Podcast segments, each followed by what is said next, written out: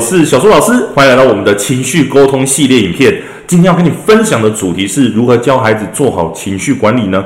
你需要先有这个认知哦。讲到学习效率啊、专注度啊，好的情绪绝对是第一要务哦。但是谈到情绪这件事情啊，很多家长都觉得说，诶，孩子情绪不好就要马上寻求专业哦。其实不是的哦，寻求专业是没问题的，但是在这之前，我们还有很多事情要做。很多家长也确实跟孩子做了很多说明，诶，你应该怎么做，你应该那样做，但是。孩子的情绪还是会爆发哦，甚至到最后，因为自己没有办法教好孩子，而孩子看影片的时候去学到一些情绪相关的措辞，那家长还透过一些管道去跟对方说：“诶，请你不要在影片当中说这些话，会影响到我孩子。”难道我们老了之后，孩子也长大了，遇到相关的事情，我还要去跟对方说：“请你不要影响到我孩子吗？”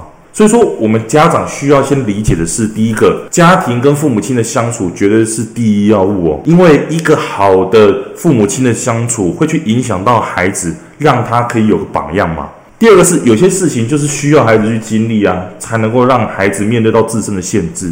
比如说，有些孩子他就有雅思的特质，他在面对到情感的部分，本来就是比一般人稍微再薄弱一点点。那这个就是孩子啊，所以。他必须要去面对到这个现实，他才能在往后有更大的弹性跟空间去做成长啊。而这一个就是我们在寻求专业之前，还有很多事情能够去帮助到孩子的哦。像我有一个家长，他就来上我的课，他就跟我说，他先生回到家之后，常常会去责怪他没有把孩子的教育教好。那孩子他情绪总是失控啊，老师，请问该如何解决孩子的问题呢？我讲到这里，您可能就会很头痛哦。诶，家长啊，孩子跟妈妈三个都需要有所改变。根据我的观察，很显然的，孩子从小耳濡目染之外，其实孩子还有对父母亲的爱。因为我就是爱我的爸爸，我就是爱我的妈妈，所以他们怎么做，我就学起来了。那也因为这样子，孩子他其实很早熟懂事哦。也就是说，当孩子发现，爸爸进来讲话，情绪又不好的时候，他就会学着先倾听爸爸讲的什么话，再来才是要做哪些事情呢？所以最后总结一下，我们要教孩子之前，第一个要先了解的是，温暖的家绝对是培养孩子的情绪第一要务。因为孩子爱我们父母，他会想跟父母一样，情绪自然就会变好了哦。那你有这个认知之后，接下来我会教你怎么样教导孩子认识情绪的相关方法，或者是来上我们的课程，我会更完整的把方法全部教给你哦。那我们今天就分享到这里，我们就下节课再见喽，拜拜。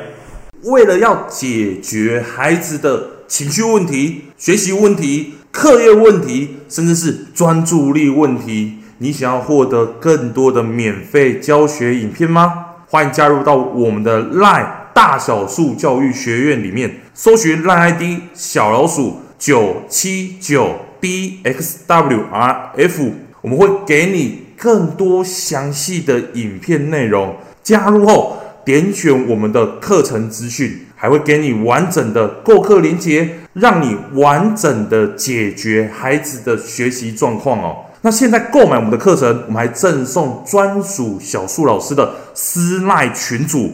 让你有任何的问题都可以在里面问到宝、问到爽，而且还不限时间哦。那我们就课堂上见吧。